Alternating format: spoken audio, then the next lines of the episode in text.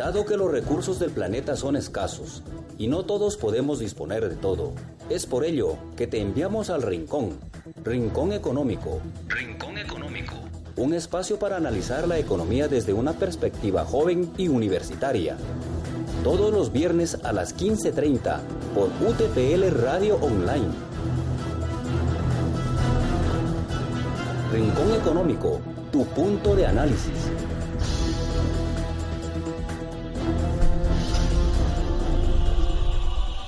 Buenas tardes y bienvenidos a Rincón Económico, su punto de análisis. Mi nombre es Mileni y el día de hoy trataremos el tema Ganadores del Premio Nobel de Economía 2019, resolviendo la pobreza antes que la desigualdad. Para ello estoy junto a mi amigo Igor, un gusto verte nuevamente y en esta ocasión abordaremos el tema referente a los ganadores del Premio de Economía de este año. Primero que nada, y lamentablemente hay que hacer una aclaración algo odiosa pero necesaria, y es que el Premio Nobel de Economía no es, eh, no existe como tal, sino que fue instaurado por parte del, eh, puesto que no estuvo instaurado dentro de la voluntad del testamento de, de Albert Nobel, sino que eh, fue otorgado a partir de 1968 por el Banco de Suecia en honor a la memoria de Alfred Nobel, razón por la cual es tan controvertido, porque realmente las cinco categorías existentes son medicina, literatura, la paz, la paz y ¿qué más era? Medicina, literatura, la paz física. Física. Entonces, únicamente están estipuladas esas, esas categorías dentro del premio Nobel como tal. Sin embargo, el Banco de Suecia memoria un poco a Alfred Nobel, que dejó realmente las categorías principales instauradas y también para premiar a las personas que de alguna manera contribuyeran a, reducir la desigualdad y la pobreza o hacer grandes avances en el campo de la economía, se entrega este premio que originalmente estaba planeado para ser entregado junto con los demás, pero que eventualmente se realizó en fechas distintas porque al fin y al cabo no lo realiza la misma institución, por decirlo de alguna forma. Obviamente, esto no resta mérito de ninguna manera a los laureados con este galardón, puesto que, siendo honestos y la verdad, como hemos atestiguado en clase, lo que tenemos que investigar, lo que tenemos que leer constantemente, la labor de muchos de ellos han contribuido enormemente a la resolución de problemas económicos y sociales. Que es, bien merecido, es bien merecido el galardón. Entonces, bueno, con este antecedente, este año el galardón ha recaído en Abhijit Banerjee y Esther Duflo, investigadores del MIT, y Michael Kremer de Harvard, por su enfoque experimental en el alivio de la pobreza mediante aplicaciones prácticas y no únicamente con modelos teóricos como se lo venía haciendo en años anteriores. Durante muchos años, los, los, economistas encajonaron el estudio de la pobreza en el análisis de grandes series de datos agregados y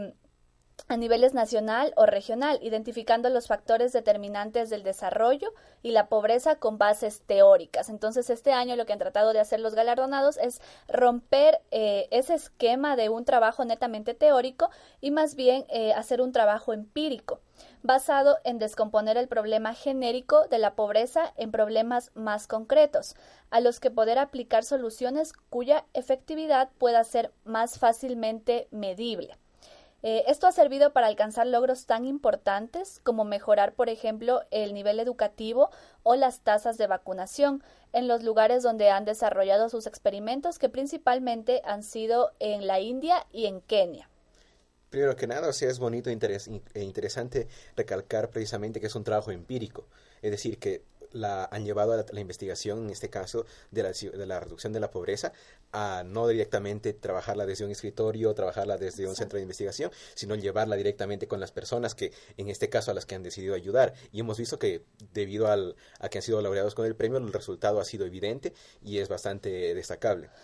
Sí, y justamente, eh, como lo mencionaba, lo hacen mediante actividades concretas y es justo lo, lo, que vamos a ver y de lo que vamos a conversar esta tarde, que no se han quedado en plantear esquemas a nivel macro, a nivel nacional o a nivel regional o coger un determinado país, sino que más bien han, han dado eh, la pauta, la pauta que seguir y un punto de partida haciendo actividades concretas que de verdad te permiten medir y analizar que la pobreza efectivamente puede disminuir si se empiezan a aplicar ciertas, eh, ciertas políticas y acciones que contribuyan a ello. Y eso nos muestra realmente que la economía puede un poco ampliar sus miras y acercarse más a la, a la, a la pobreza y a la desigualdad que se quiere solucionar, puesto que realmente, como bien sabemos, la economía es la ciencia que trata de manejar los recursos escasos con los que contamos frente a necesidades ilimitadas e infinitas de las personas, pero en este caso, para solucionar esos problemas, para solucionar los problemas de desigualdad, de pobreza, en este caso, eh, eh, mejorar niveles educativos, aumentar tasas de vacunación, es necesario un trabajo un poco más relacionado incluso con las personas a las que se desea ayudar. Y principalmente en esto, Kremer es un, es un pionero en la materia, puesto que durante los últimos 20 años eh, ha, ha, contribuido eh, con su investigación a la, a la, mejora dramática de la capacidad práctica para combatir la pobreza. De hecho, esa fue una de las razones por las que se, por las que llegó a ser galardonado con el Premio Nobel de Literatura, eh, literatura perdón, de Economía. Es que estuve pensando en el anterior que también hubo polémica sobre eso. Y realmente los experimentos que desarrolló en Kenia en colaboración con una ONG eh, empezó a mediados de los 90, comprobando que libros de texto y las comidas gratis realmente no ayudan a mejorar los resultados escolares. Eh, sino que se realizaron otro cierto de procesos que ya veremos eventualmente porque están relacionados bastante con la metodología que siguieron eventualmente Banerjee y Duflo, que también concluyeron que lo más efectivo eran precisamente los programas de apoyo a estudiantes, ayudantes para los profesores y centrarse en los, y centrarse en los niños con más necesidades. ¿Qué significa esto? Que en lugar de hacer simplemente una medida grande como dar un incentivo bastante, muy poco acercado realmente a las condiciones de estas personas, involucrarse un poco más en su diario vivir, ayudantes para los profesores, centrarse en los niños dentro de los salones de clase que realmente presentan más problemas, es algo que requiere de, una, involucrarse de mayor manera con un salón de clase, por ejemplo, o con las personas que trabajan dentro de ese salón de clase, y nos muestra que realmente una compenetración mayor de la economía con la sociedad es posible. Exacto. Entonces, el, el, objetivo principal de este marco práctico que se han fijado los actuales ganadores del Nobel eh, es poder formular recomendaciones específicas de política económica y social con la evidencia concreta de los estudios. Y es justamente que por eso les hablábamos que son actividades concretas que pudieron ser medibles, que no es como lanzar, eh, por ejemplo, en el caso de Ecuador tenemos eh, los bonos, los bonos de ayuda socioeconómica, pero si es que te pones a pensar, ¿Cuánta de esa gente que recibe los bonos ha dejado de ser pobres y ya no pertenecen al 25% de, de la pobreza por ingresos que tenemos en nuestro país? Es muy difícil, la, verdad, medir y es mucho más difícil aún medir quién realmente necesita de esta ayuda económica de los bonos. Entonces, puede existir gente que esté actualmente, por ejemplo, en Ecuador recibiendo eh, el bono, que no, no necesariamente es, es gente que que de verdad lo necesita porque está en condiciones y tiene la oportunidad de poder eh, conseguir un empleo. Mientras que también hay gente que, que, no lo recibe y realmente está en condiciones muy por debajo del umbral de, de pobreza. Entonces, eh, lanzar, por ejemplo, políticas así son a nivel muy, muy macro y creo que muy generales y que es muy difícil medir realmente y poder saber quién, quién debe acceder y quién necesita de verdad acceder a, a ellas. Entonces, eh, es por esto que, que, estos economistas ganadores del Nobel de este año han tratado de romper ese esquema y de verdad dar un giro, contribuyendo con, con actividades y, y, soluciones que de verdad pueden eh, no solo mejorar la cobertura, que es lo que, lo que se ha venido haciendo, sino que más que todo tratar de elevar la demanda de, de los servicios que, que, por ejemplo, el Estado eh, presta y en los que les puede contribuir. Entonces, precisamente ahí que estabas mencionando,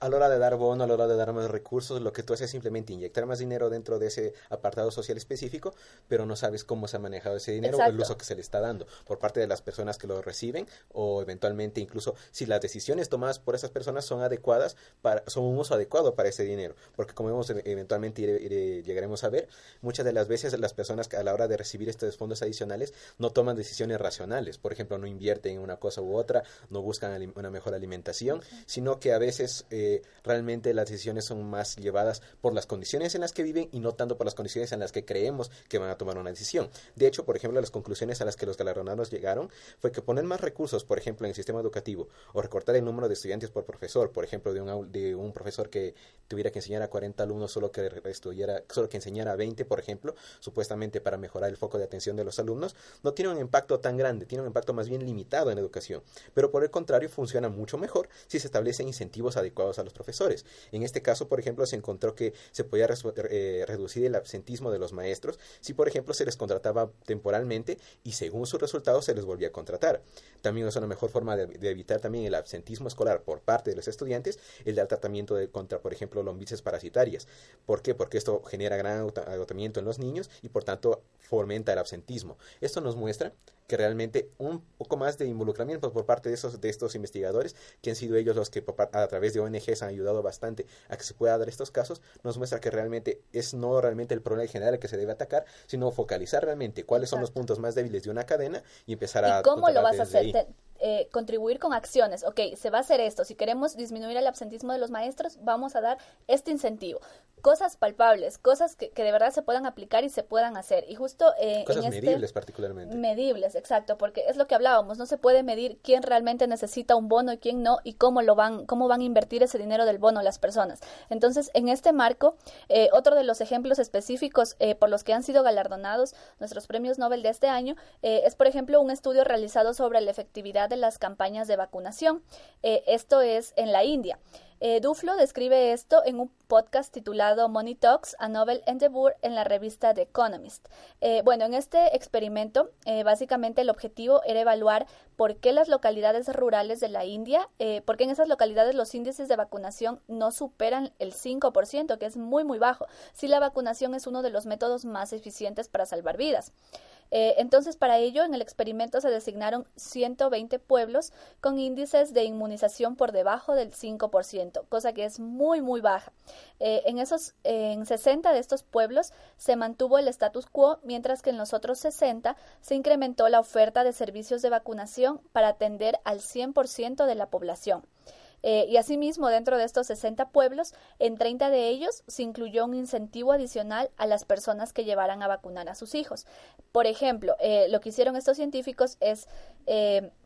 regalar un kilogramo de lentejas por cada vacuna y una vajilla por el ciclo, el ciclo completo de vacunación. Y pues como era de esperarse, los índices de vacunación en los 30 pueblos donde efectivamente se contribuyó eh, con dar estos incentivos, se incrementó la cobertura, subiendo del 5 al 12%. Es decir, que lo que trataron de hacer si bien se ofrece un servicio de salud gratuito, como, como pasa en India, por ejemplo, ofreciendo el servicio de vacunación gratuito, y como pasa en Ecuador, que los servicios eh, de salud básicos son gratuitos y la persona puede acceder y la, y la cobertura efectivamente ha mejorado muchísimo y se podría decir que, que la cobertura en servicios de salud eh, cubre efectivamente eh, al 100% a la totalidad del país. Pero, sin embargo, eh, se habla también de calidad de ese servicio de salud y por otra parte de la racionalidad del consumidor al momento de querer acceder a ese servicio de salud. Entonces de nada sirve que, que un Estado, eh, por ejemplo, ofrezca un servicio de vacunación gratuita si la gente no tiene no, no tan solo hablar de incentivos, sino también eh, un nivel cultural o de educación, podríamos decirlo, como para valorar y, y pensar eh, racionalmente en que este servicio efectivamente le conviene y que a largo plazo va a generar beneficios no solo para él, sino para el resto de su familia y que esto efectivamente va a contribuir a mejorar sus, sus condiciones, su calidad de vida y a ser más productivo también en las actividades que desempeña. Entonces, para esto, eh, los investigadores han ideado la forma de que efectivamente esta demanda en servicios de salud puede aumentar y, la oferta se, se, la puede cubrir en su totalidad si es que se, se, realiza un sistema de incentivos, que en este caso ha sido incentivar a la gente con eh, un kilogramo de lenteja, porque hablamos de, de zonas y eh, pueblos rurales de la India que viven en, en condiciones muy precarias, que tienen eh, un nivel muy bajo de, de, calidad de vida y se encuentran dentro del umbral de la pobreza, entonces se los incentiva dándoles comida, como en este caso un kilogramo de lentejas, y también si es que cumplen con todo el ciclo de vacunación, una vajilla. Como hemos visto, aquí se aplica algo que es bastante común, que es generar un grupo de control y al mismo tiempo un grupo donde se va a desarrollar un experimento. Por ejemplo, tenemos un grupo en el que se mantuvo el status quo, significa que literalmente a esas personas no se les dio un incentivo, no se trató de inventar la, cobertura, simplemente se las dejó como se encontraban, pero que el otro grupo, las otras 60, los otros 60 localidades, sí recibieron una mayor cobertura, sí se les dio incentivos a las personas para que lleven a sus hijos a vacunación, cosas por el estilo. Y eso nos muestra realmente que, por un lado, como tú decías, puede haber una falla en, en la cultura de las personas, puede haber, por ejemplo, una mala información o una mala preparación que les impida ver los beneficios que es eh, llevar a sus hijos a vacunarse, puesto que precisamente son una de las razones por las cuales las vacunas son tan importantes, es que ayudan a, fácilmente a salvar muchísimas vidas para evitar que enfermedades que eh, eh, puedan llegar a considerarse bastante peligrosas, son bastante peligrosas o se consideraban erradicadas, vuelvan a surgir. Esa es una temática incluso que se ha visto bastante reciente con la, ¿cómo se llama? El, la nueva ola de las personas antivacunación, que eh, enfermedades que se consideraban erradicadas han volvido a surgir. Entonces, como hemos visto... el sarampión, el sarampión era una enfermedad, el sarampión era considerado una enfermedad ya erradicada eh, por la Organización Mundial de, de la Salud, pero ha vuelto a surgir este, este año precisamente, se, se, ha visto surgir nuevamente brotes de sarampión. Y es interesante porque por un lado muchas de esas personas que, eh, para hacer un, más o menos una suerte de paréntesis, que promueven esta supuesta campaña antivacunación son personas que tienen acceso a estas vacunas. Sin embargo, acá lo que tenemos son personas que no tienen acceso y tampoco le dan la, importancia suficiente, no, no por falta de, de cuidado sobre los hijos, que realmente eso es algo que no se puede ni siquiera cuestionar. Es evidente que un padre va a estar preocupado por sus hijos, sino también por falta de información o porque la cultura de su localidad no estaba realmente interesada en algo. Porque al fin y al cabo mucha de, la, mucha de lo que se veía era que las personas a las que se le proponía ese tipo de, de ayudas, eh, campañas de vacunación y cosas por el estilo, lo veían como algo que podía solventar enfermedades que podrían o no llegar a pasar. Y en esa realmente incertidumbre era donde muchas personas decidían que tal vez, y solo tal vez, vacunar a sus hijos no era precisamente una prioridad inmediata, especialmente en localidades tan pobres. Y lo interesante de esto es que nos muestra que realmente para paliar precisamente ese pequeño contratiempo que es la falta de cultura o una cultura relacionada con la vacunación, lo que se hace es incentivar a las personas a que asistan a esto, no precisamente porque sea beneficioso para su salud, puesto que como hemos visto, a veces eso ni siquiera les llama de todo la atención por eh, problemas culturales, sino, sino netamente en este caso con alimentación o con una vajilla, que realmente es un incentivo bastante minoritario, pero que de todas maneras es un incentivo. exacto, y que de todas formas este, este incentivo a la final lo que hace es que lo vas a usar. O sea, si bien la vajilla la usas, o sea, la necesitas, porque eh, quién sabe y estas, exacto, quién sabe y estas personas no, no tienen eh, ni siquiera una vajilla completa o, o quién sabe cómo comerán y las lentejas, o sea, es algo que te comes, es algo que te comes y, son cosas, incentivos que, que no es dinero que, que a la final no sabes cómo la gente se lo va a gastar y en qué lo va a invertir, sino que es algo que o bien te lo comes o bien, lo, usas, lo, utilizas. Entonces, Entonces, por otro lado, también se puede, es algo de, es una forma de visualizar más o menos las ventajas de la vacunación. Tú no puedes visualizar las ventajas de la vacunación si es que tu hijo no se te enferma nunca por el mero hecho de que tú asumes, pero igual y capaz nunca se iba a enfermar tampoco, no tengo por qué yo asumir que todo es netamente, eh, no, la, la, inmunidad de mi hijo no es netamente culpa de la vacunación, sino que ahora, al traer, como tú decías, una vajilla, y al usarla constantemente puedes decir, ok, esto es algo que puedo tangibilizar, algo que puedo usar de manera constante, algo que me recuerda de manera constante que debo llevar a mis hijos a vacunarse. Exacto, y muchas de las veces la, la gente piensa que la vacuna viene luego de la enfermedad y que porque se enfermó, entonces tengo que vacunarlo y tengo que tratarlo y tengo que medicarlo y estar ahí. Pero, o sea, la vacunación justamente nos, nos evitaría el tener que pasar por esa enfermedad porque es una manera preventiva y una medida preventiva justamente de las enfermedades, más no paliativa y muchas de las veces la gente eh, no cae en cuenta de eso y solamente espera tomar medidas paliativas para resolver un problema cuando desde el inicio podían haberse tomado medidas preventivas que eviten que el problema aparezca del todo. Precisamente, y lo interesante de eso es que también se hizo uso de lo que, si mal no recuerdo, fue el, la, el tema de investigación de los galardonados de 2016, que fue eh, investigar la economía del comportamiento y cómo el comportamiento de las personas puede incidir en decisiones en materia económica o en decisiones que eventualmente tienen una relación con la economía, como hemos visto en este caso el, el, aumento de los niveles de vacunación, que obviamente si no va a tener eh, eh, relación con reducir los niveles de mortalidad infantil, los niveles de mortalidad, mejorar las condiciones de vida, cosas por el estilo. Y hemos visto que aquí en este caso se ha analizado el comportamiento de las personas y ese comportamiento de las personas analizado por esas personas por esos investigadores los que les permite realmente dar un paso adelante. Y realmente lo interesante de todo esto es que el hallazgo más relevante fue que los pueblos donde, además de incrementar la cobertura, se incluyó un incentivo por vacunación, como hemos mencionado previamente, los índices subieron a un 37%, de un 5% original de, índice de vacunación a un 37%. Es una diferencia, es un aumento abismal, realmente. Entonces, eh, continúa.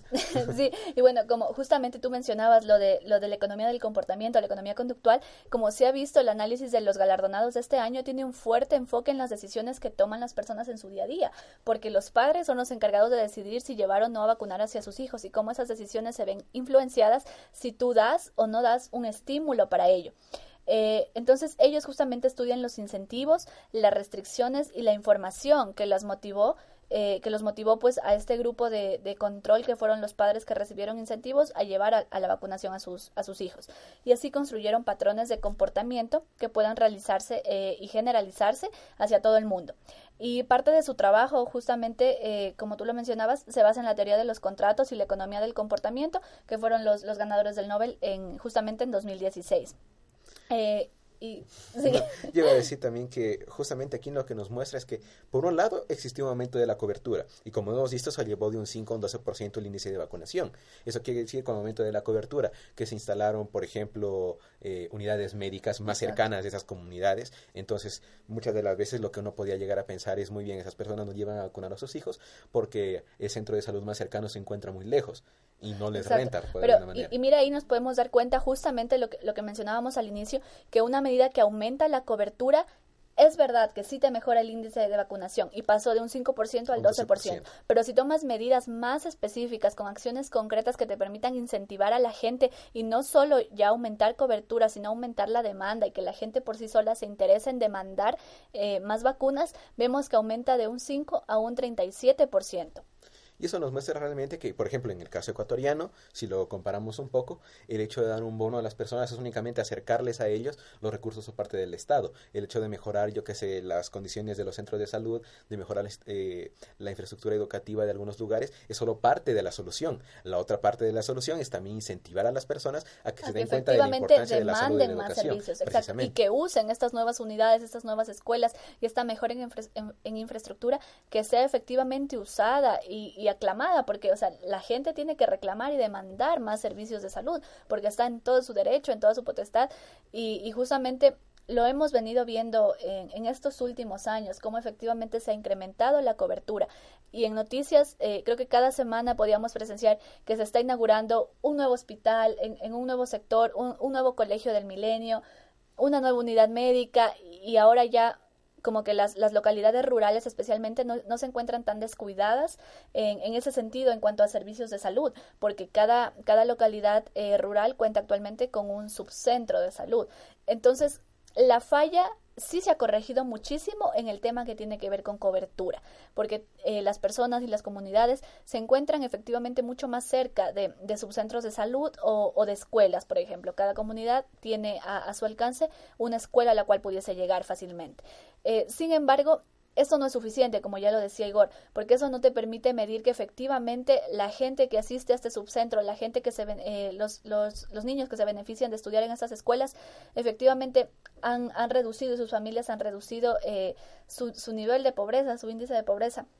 sino que es, es ir más allá, es, es ir más allá de, más allá de solamente tratar de, de, mejorar cobertura, sino que efectivamente tratar de elevar la demanda y que la gente eh, pida más, más acceso eh, a servicios de salud y que más gente utilice estos servicios de salud. En ese preciso instante vamos a entrar en un ligero corte, musical. Continuaremos con este tema después porque todavía hay bastante tela que cortar. Realmente es un tema que, como hemos visto, eh, acerca más a la economía y a la academia, a, a las personas a las que tratamos de ayudar. Eh, obviamente les pedimos nuevamente que no, se comuniquen con nosotros a través de arroba UTPR Radio en Facebook, Instagram sí. y Twitter. Y es, nos esperan un poco más después de este corte musical. Volvemos en, en, enseguida. Esperamos. Hola amigos, estamos de vuelta en Rincón Económico, su punto de análisis con el tema Análisis de los galardonados del Premio de Nobel de Economía 2019.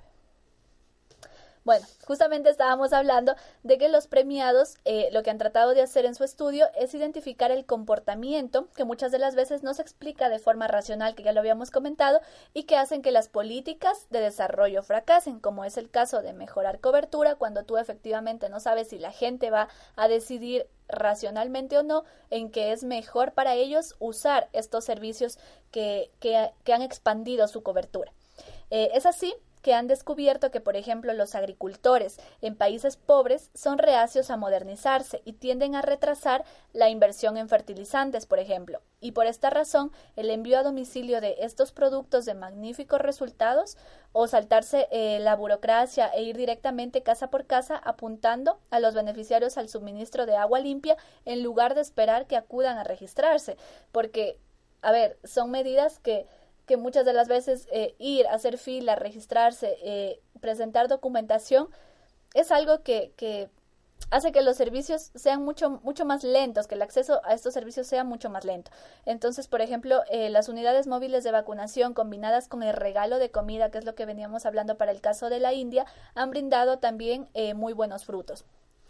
Hay algo, algo, bastante interesante en esto, que es el punto de inflexión, eh, yo creo, más importante de toda esa investigación, que es el tema de las decisiones racionales. Y es que la racionalidad cambia de acuerdo al contexto y la persona que toma una decisión. Por ejemplo, a nosotros, obviamente, con la información de la que disponemos, en la cultura en la que nos, nos hemos desarrollado, nos es realmente evidente. Y muchas de las veces también, perdona que te interrumpa, también la carrera que estudias, porque yo creo que, o sea, la información que recibes sí te ayuda muchísimo y que en nuestro caso, eh, siendo estudiantes de economía, sí tenemos un poco una visión diferente de las medidas que se toman. O sea, ya no lo analizas tan a rajatabla cuando ves un, noticiero y un titular que dices, o sea, esto no me conviene por nada del mundo, sino que ahora ya tienes como que también un poco más el, el, criterio de poder decir por qué sí, por qué no y por qué se está tomando esta decisión y a largo plazo cuál será el efecto. Pero la gente, la mayoría de la gente no mide eh, las decisiones, sino hace ese, ese análisis tan a largo plazo de entender por qué y para qué, sino que muchas de las veces se enfocan en ver qué beneficios inmediatos voy a recibir o qué prejuicios inmediatos son los que se me van a venir. Precisamente, y volviendo a relacionarlo un poco con el tema del análisis eh, según tu contexto, obviamente, como tú decías, dependiendo de la información en la que tú dispongas, la cultura en el entorno en el que te desarrolles, una persona se le va a hacer evidente los beneficios que va a traer la vacunación, los beneficios que va a traer, por ejemplo, en el caso de un agricultor del primer mundo, por decirlo de alguna forma, el uso de fertilizantes, el acceso a agua potable, cosas por el estilo, son cosas que obviamente eh, dependiendo del nivel de información del que dispongas, vas a necesitar más, vas a ver inmediatamente las ventajas que te va a significar. Sin embargo, una persona en un nivel, con una cultura menor, con un acceso más limitado a la educación y precisamente en un entorno en el que, por ejemplo, asistir a la vacunación no es precisamente una prioridad en la, eh, que esté en la primera en la lista, eh, no se va a ver tan interesada, incluso aunque se aumente la cobertura. Como tú mencionabas precisamente, eh, en el caso de personas en la India y haciendo una suerte de recorderis, muchas de las veces una vacunación, por ejemplo, cuyos resultados no se visibilizan de manera inmediata o no se pueden ni, ni siquiera llegar a visibilizar nunca porque como una vacuna es preventiva, tú asumes que esa enfermedad nunca le va a dar a tus hijos. Obviamente esto entra en la lista de prioridades muy al fondo, comparado, por ejemplo, con cómo alimento a mis hijos el día de hoy, cómo les doy un techo el día de hoy, eh, cómo puedo asegurar la seguridad de mi familia en un entorno bastante más alejado de los centros urbanos y con un nivel de educación más reducido. Entonces, como hemos visto, esto obviamente mueve a las cosas que si bien son importantes a un punto prioritario bastante bajo, porque la cultura y el entorno en el que una persona así se desarrolla no lo ve como algo prioritario. Y eso precisamente, y eso precisamente se puede extrapolar también al caso ecuatoriano. Porque realmente, como tú mencionabas, ¿de qué sirve para un Estado mejorar, por ejemplo, como hemos visto, se puede llegar a mejorar los índices de vacunación, los índices de acceso a la salud, los índices de alimentación, mejorando la cobertura de los sistemas. Pero se podría mejorar muchísimo más aún si efectivamente empezamos a, a generar políticas que planteen acciones concretas para que la persona se interese y se vea a una suerte de obligada por medio de, de, incentivos justamente a demandar más estos servicios de salud. Y esto, como, como tú ya lo decías, viene ligado a la calidad de la información de la que, de la que disponemos y el contexto en donde nos, nos desenvolvemos. Entonces, sí se debería trabajar muchísimo más y justamente ahora a, manera de comentarios finales de nuestro programa lo que queremos hacer es una suerte de comparación de, de cómo este trabajo podría contribuir a lo que sucede en nuestro país y efectivamente qué está sucediendo con, con los servicios, eh, en este caso de salud, educación, que, que, que, se brindan en nuestro país y también de nuestro papel como estudiantes y como futuros eh, economistas y como como personas de, diario vivir que desempeñamos eh, una carrera, una profesión y cómo podemos contribuir efectivamente a que estas cosas eh, cambien. Precisamente y también relacionado con ese tema, nos invita realmente a ver qué está haciendo el Estado y qué está haciendo la academia a la hora de, supuestamente, en este caso, buscar eliminar la desigualdad, buscar eliminar la pobreza, pero netamente hacer investigaciones eh, teóricas y únicamente revisar datos. ¿Qué, tipo de profesionales eh, también está formando, formando la academia? Porque está muy bien abrir nuevas líneas de investigación, temas que no han sido tratados, eh, nuevos plantear nuevos modelos económicos, pero a la final, como, lo, como lo vemos nosotros en nuestro día a día como estudiantes,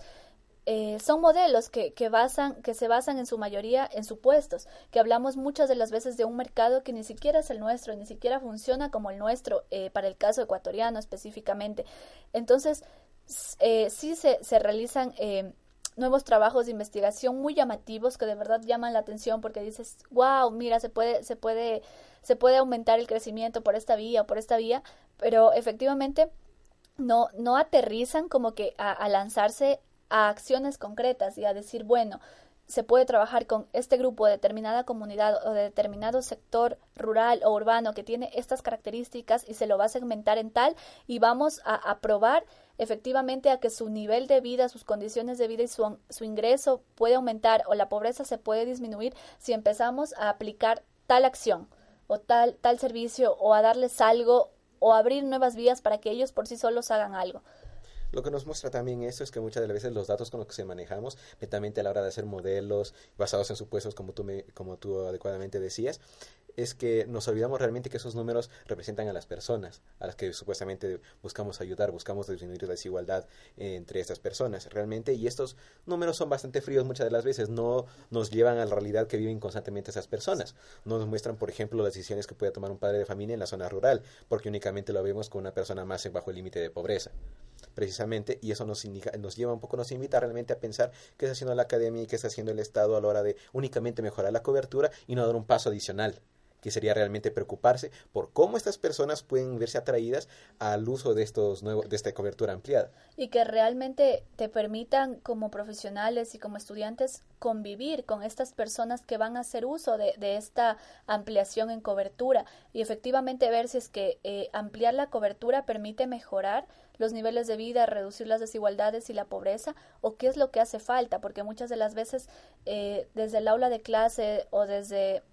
o desde cualquier carrera o cualquier, cualquier puesto que se ocupe en, en la academia, eh, es fácil elaborar trabajos muy llamativos que efectivamente, como tú lo decías, en números fríos te pronostican que vas a tener un crecimiento en, en tal sector eh, o en tal actividad eh, económica específica. Pero de ahí a dar un paso y, y, incluso como estudiantes involucrarnos y decir, ok, vamos a, vamos a organizar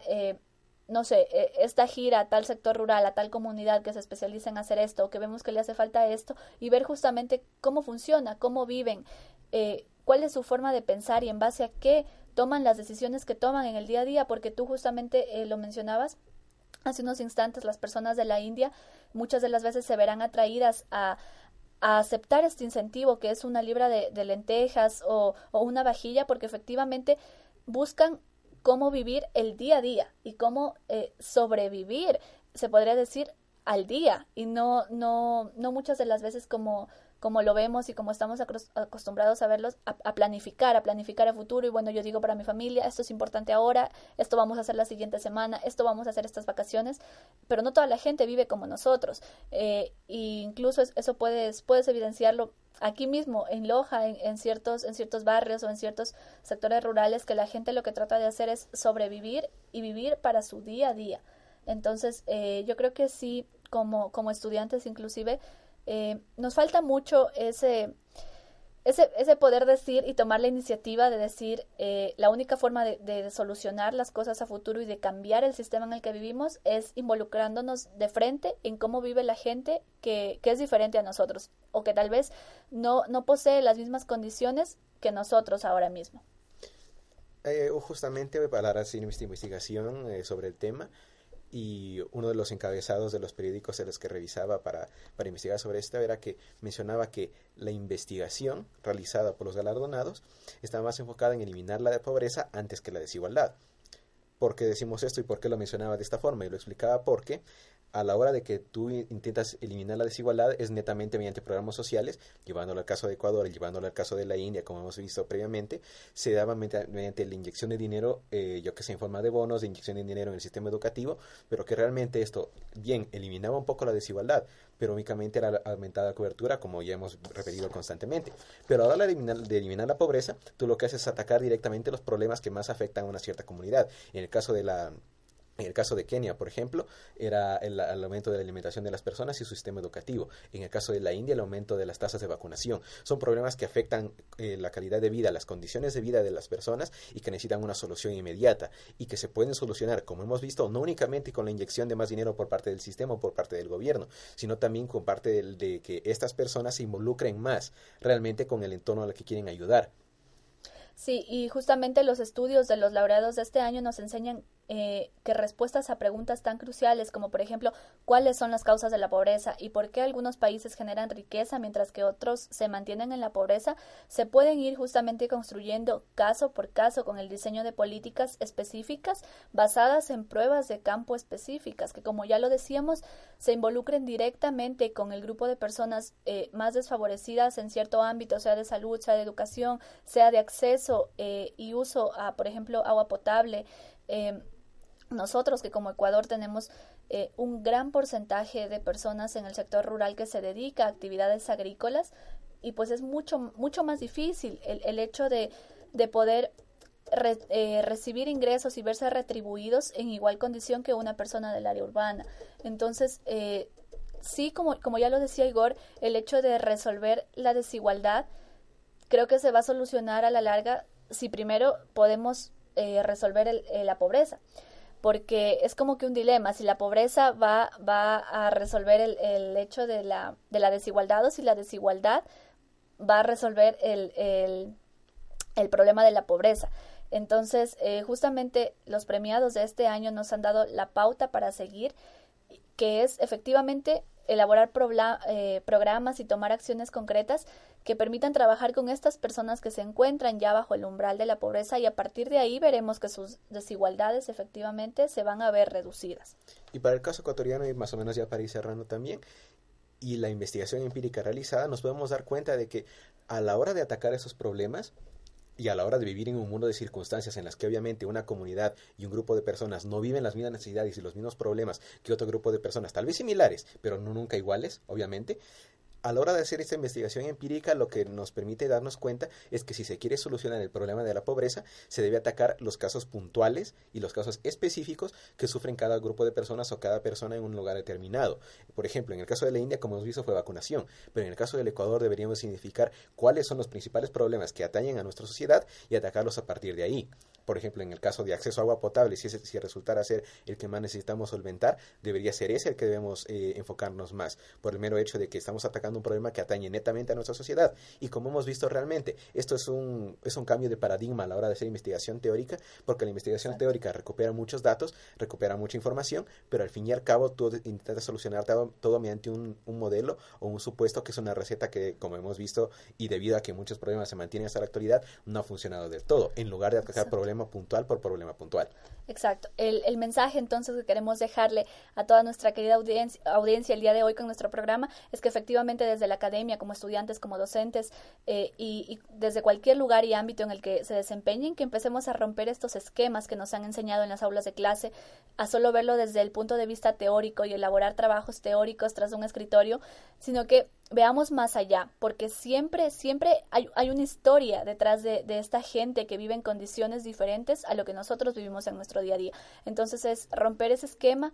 y tratar de aportar soluciones, empezar a identificar desde el ámbito de, del Estado eh, políticas públicas que efectivamente vayan focalizadas a problemas específicos y a problemas determinados con acciones específicas y determinadas también que efectivamente a la larga van a ayudar de, de, de uno a uno, son, son como piecitas creo que de, dominó y, y, que de uno a uno se deben, se deben ir atacando y solucionando. Entonces, eh, es eso y con nuestro programa el día de hoy eh, hemos querido justamente dejarles ese mensaje de que se atrevan a, romper los esquemas, vean más allá y que como estudiantes tenemos muchísimo por hacer y que las cosas y el sistema empezará a cambiar eh, únicamente si es que nosotros empezamos a involucrarnos más y a ver desde otra perspectiva qué justamente necesita ser cambiado y cómo. Eh, con eso también acabamos el programa de, esta, de este viernes. Muchísimas gracias por acompañarnos durante ese programa. Esperamos que el mensaje que, queríamos, que quisimos transmitirles y la información que recopilamos para ustedes haya sido de su agrado y haya sido de su provecho también. Y esperamos tenerlos también el próximo viernes en un nuevo programa de Rincón Económico. Recuerden, tres y media, día viernes, Rincón Económico, tu punto de análisis. Y no olviden seguirnos en, nuestra, en nuestras redes sociales. Nos encuentran en Facebook, Instagram y Twitter como arroba UTPL Radio. Esperamos en la próxima emisión.